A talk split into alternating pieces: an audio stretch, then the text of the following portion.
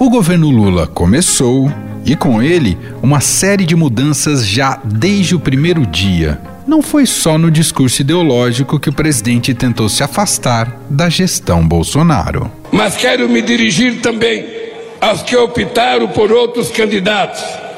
Vou governar para 215 milhões de brasileiros e brasileiras e não apenas para quem votou em mim. Olhando para o nosso luminoso futuro em comum e não pelo retrovisor de um passado de divisão e intolerância. Em um de seus primeiros atos como chefe do executivo, Lula revogou decretos de Bolsonaro. Determinou que a Controladoria Geral da União reavalie, no prazo de 30 dias, decisões do ex-presidente que impuseram sigilo sobre documentos e informações da administração pública. Outra medida que também foi promessa de campanha é a determinação para que a Controladoria Geral da União apresente em 30 dias um parecer sobre os sigilos centenários da administração pública, os sigilos pelos quais ficou famoso aí também o governo Jair Bolsonaro. Lula também prorrogou por mais 60 dias a isenção de tributos federais nos combustíveis e assinou uma edição de medida provisória que garante o pagamento de 600 reais para as famílias inscritas no atual programa Auxílio Brasil, que voltará a se chamar Bolsa Família. Outro, esse é fundamental, foi decreto já no primeiro dia em cima do Bolsa Família, né, instituindo o pagamento de 600 reais, além dos 150 por filho. Né? Isso aí beneficia mais de 21 milhões de famílias. Lula também já alterou regras em relação ao armamento, reduzindo o acesso às armas e munições e suspendendo o registro de novas armas de uso restrito de caçadores, atiradores e colecionadores, conhecidos como CACs Nessa mudança também ficam suspensas as autorizações de novos clubes de tiro até a edição de uma nova regulamentação. Um outro decreto importante suspende o registro de novas armas de uso restrito e condiciona a autorização do porte de arma à comprovação da necessidade. Atualmente bastava uma declaração. Lula ainda determinou aos ministros que encaminhem propostas para retirar do processo de desestatização empresas públicas como Petrobras, Correios e a Empresa Brasil de Comunicação, a EBC, que já estavam em andamento. Essa sinalização de que o novo governo será mais intervencionista na economia trouxe preocupação para os investidores. Nesta segunda, o Ibovespa, índice da B3, operou em forte queda, influenciado pelo desempenho das ações de empresas estatais. Fato também influenciado por declarações de Lula em seu primeiro discurso, como quando chamou o teto de gastos de estupidez, sem esclarecer ao mercado qual será a nova regra fiscal do país. O SUS é provavelmente a mais democrática das instituições criada pela Constituição de 88. Certamente por isso foi a mais perseguida desde então e foi também a mais prejudicada por uma estupidez chamada teto de gastos que haveremos de revogar. Os primeiros 100 dias de governo devem ser importantes não só para a aprovação de novas normas, mas revogar parte das existentes. Isso sem contar a imensa lista de promessas que dependem de recursos indisponíveis no orçamento. Para cumprir um de seus principais compromissos, a PEC que garantiu os 600 reais do Bolsa Família, Lula teve de negociar com os donos do Centrão antes mesmo de receber a faixa, especialmente com o presidente da Câmara dos Deputados, Arthur Lira.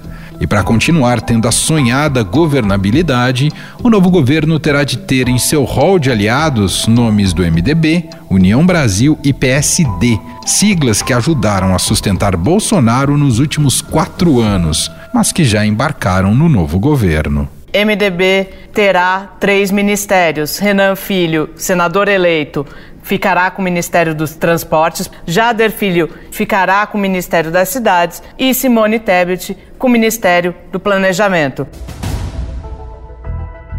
Nesta segunda-feira, o ministro da Fazenda, Fernando Haddad, em seu primeiro discurso como ministro empossado, declarou que o governo não aceitará o déficit previsto para a economia brasileira em 2023 e vai trabalhar para reduzir o impacto negativo nas contas públicas. Além dos efeitos da PEC da transição, Haddad também disse que o aumento do rombo fiscal em 2023 estaria relacionado com medidas eleitoreiras de Bolsonaro com objetivo exclusivamente eleitoreiro, acabaram com filtros de seleção de beneficiários de programas de transferência de renda e de benefícios constitucionais, como é o caso dos benefícios previdenciários, comprometendo completamente a austeridade desses programas e, consequentemente, a austeridade fiscal do país. Mas a tarefa de Haddad não será fácil, já que o ministro vai encontrar nos primeiros meses de 2023 um cenário de desaceleração da atividade econômica, recuo do crédito, juros elevados por mais tempo e o risco de nova alta da inflação. Para responder a isso, Haddad afirmou que o governo não terá somente um posto Ipiranga, referência a Paulo Guedes, mas uma rede de postos. E me sinto muito, muito confortável estar com uma equipe econômica que tem Geraldo Alckmin, que tem Simone Tebet, que tem Esther Dueck. Éramos o posto Ipiranga, agora somos uma rede de postos, quatro que vão fazer a diferença no Brasil. Haddad buscou também passar uma mensagem de responsabilidade com as contas públicas, combate à inflação e prioridade aos temas sociais. Nós não somos dogmáticos, nós somos pragmáticos, nós queremos resultados, mas nós seguimos princípios e valores. Você não precisa ser dogmático em relação às medidas a tomar, mas em relação a princípios e valores, você tem que ter os melhores do, do seu lado. Inspirados em princípios e valores, é que nós vamos tocar a agenda econômica. Em sua fala, ainda disse que um Estado forte não é um Estado obeso e reafirmou o compromisso de enviar ao Congresso Nacional, ainda no primeiro semestre, a proposta de um novo arcabouço fiscal em substituição ao teto de gastos. Assumo com todos vocês o compromisso de enviar, ainda no primeiro semestre, ao Congresso Nacional a proposta de, uma, de um novo arcabouço fiscal que organize as contas públicas que seja confiável e, principalmente, um arcabouço que seja respeitado e cumprido. Porém, como o mercado e os agentes econômicos lidarão com as ações e as promessas de Haddad? Quais são as expectativas dos economistas para os 100 primeiros dias de governo? Para entender um pouco mais esses temas e projetar este cenário, nós vamos conversar agora com a colunista do Estadão e da Rádio Eldorado de Economia, Adriana Fernandes.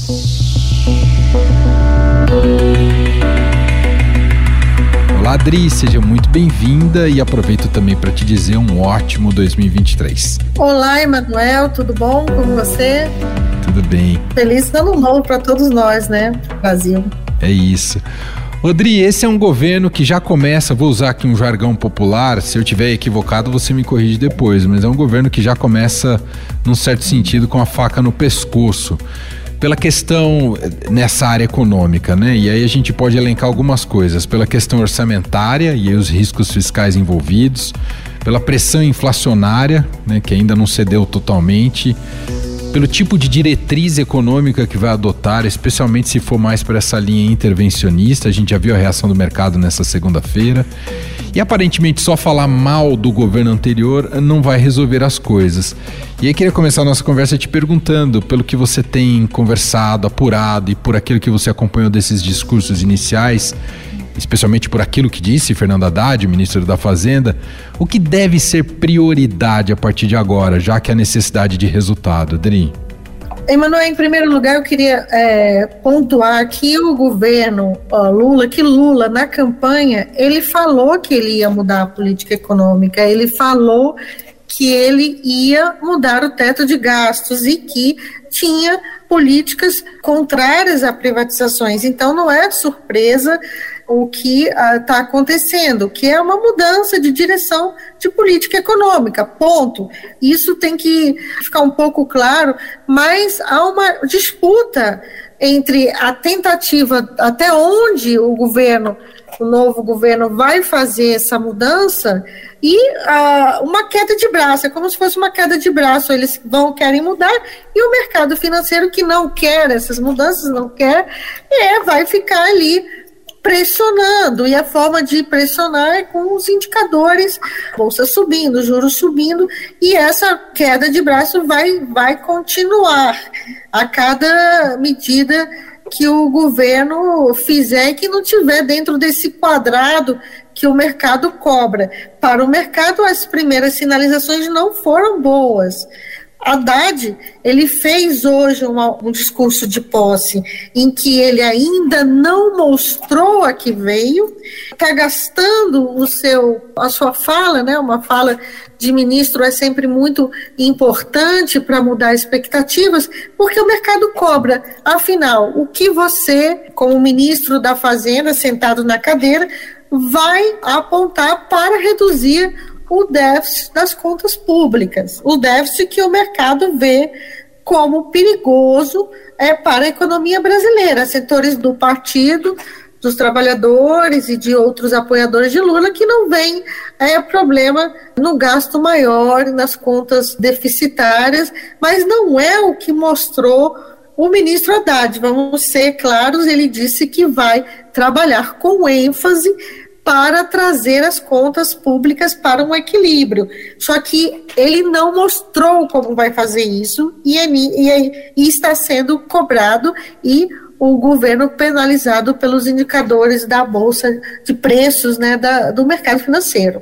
Importante você pontuar isso, Dri, porque não há aqui um elemento do que a gente chama de estelionato eleitoral. Quer dizer, o governo está cumprindo um pouco o que já dizia o que iria fazer. É que há uma choradeira do mercado. Choradeira aqui, não, não querendo ser pejorativo, mas há uma, uma reclamação contundente, para dizer em outras palavras, do mercado financeiro. Né?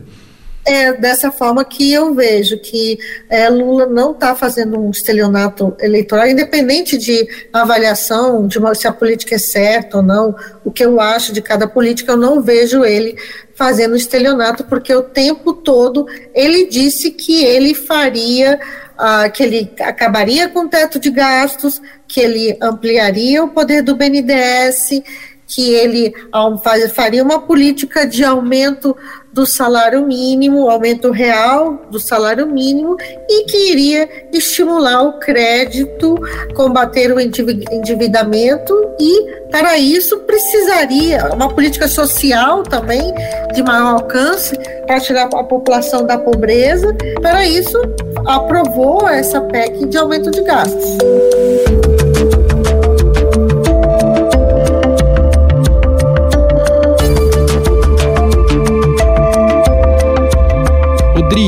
É, sempre tem essa marca, né, que, que, que, se carrega em todo o governo, do, do tal dos 100 dias, e muito é avaliado por aí. No âmbito específico da, da área econômica de, deste governo, o que, que deve entrar como meta desses 100 dias que você imagina?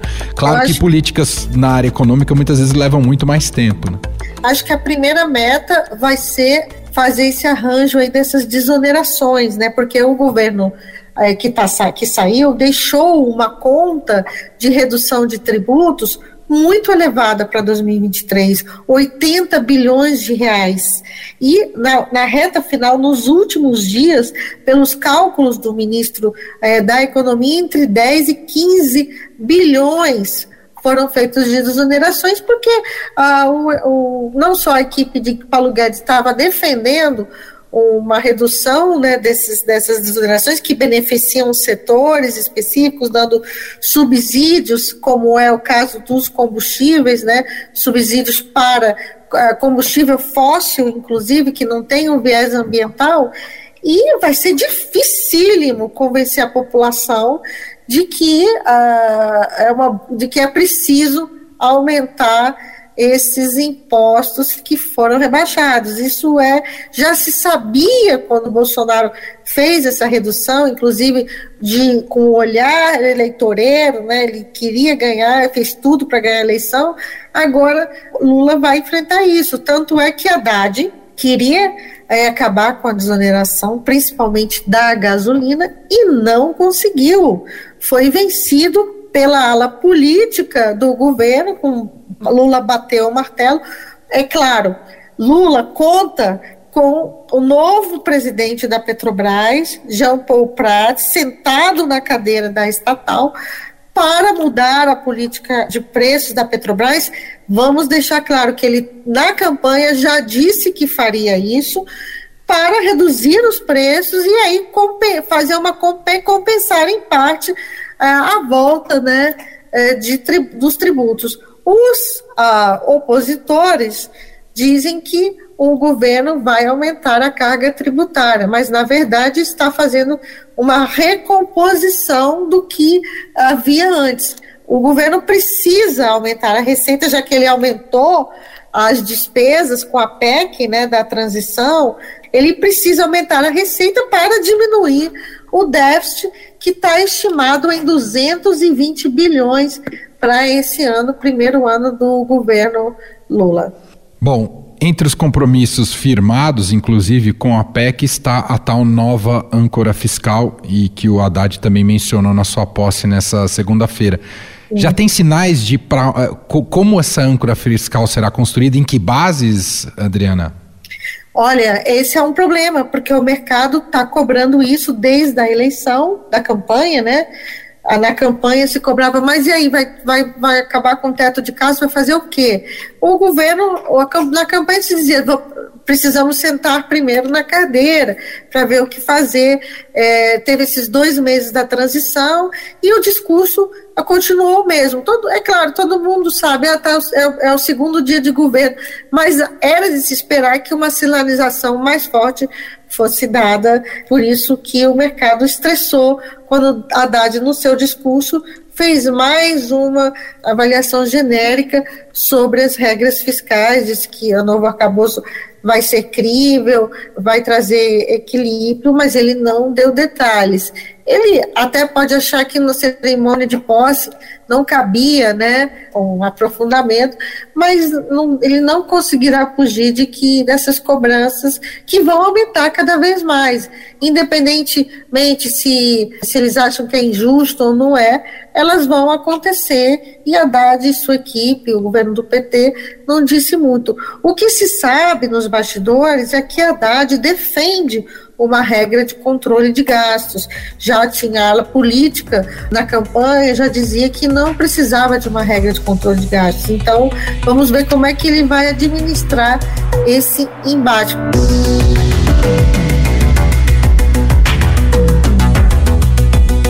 Outra menção, até provocando Paulo Guedes, que o Haddad fez no seu discurso, dizer que agora o governo não tem um posto Ipiranga, mas tem uma rede de postos, né?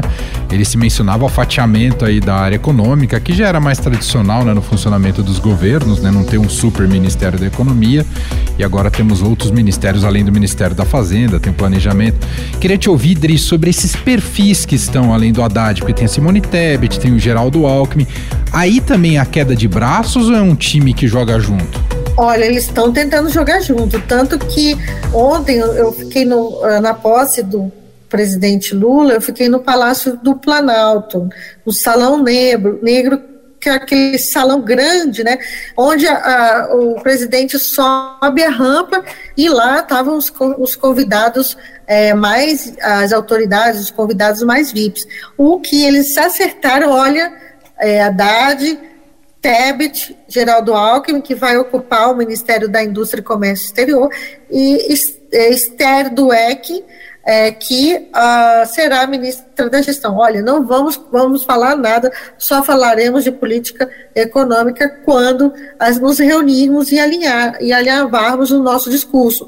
E eles, aparentemente, cada um com seu discurso de posse, eles não estão dando declarações assim mais à frente. Vamos esperar para ver no que, no que vai dar. Para a gente fechar, Adri, uh, a gente sabe que início de governo pelo capital político e eleitoral é o cenário ideal, pelo menos tradicionalmente é o cenário ideal para você conseguir aprovar reformas mais profundas, né? Foi inclusive assim que o governo Bolsonaro conseguiu emplacar a reforma da previdência logo no primeiro ano.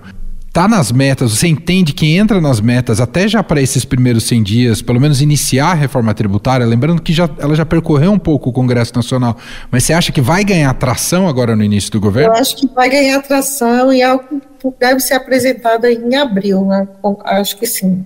E o secretário da Receita, o novo secretário, né, Barreirinhas, ele, eu entrevistei ele, ele disse que a Receita vai participar das discussões. Havia ali um, um estremecimento, porque foi criada uma nova secretaria é, para cuidar da reforma tributária, com Bernarda Pi. Bernarda Pi é autor de uma proposta de reforma tributária que tramita no Congresso Nacional, e então fico, tem sempre essa coisa no, no, no, serviço público, né?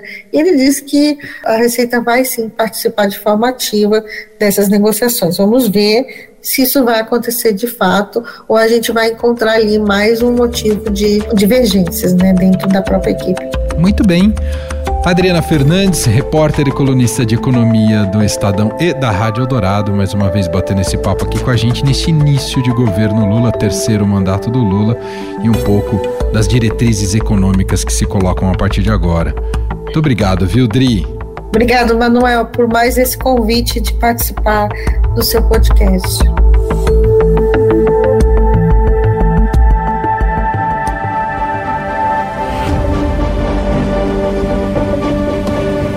E este foi o Estado Notícias de hoje, terça-feira, dia 3 de janeiro de 2023. A apresentação foi minha, Emanuel Bonfim. Na produção, edição e roteiro, Jefferson Perleberg e Aline Fernandes. A montagem é de Vitor dos Reis. Escreva pra gente no e-mail podcast@estadão.com. Um abraço para você e até mais.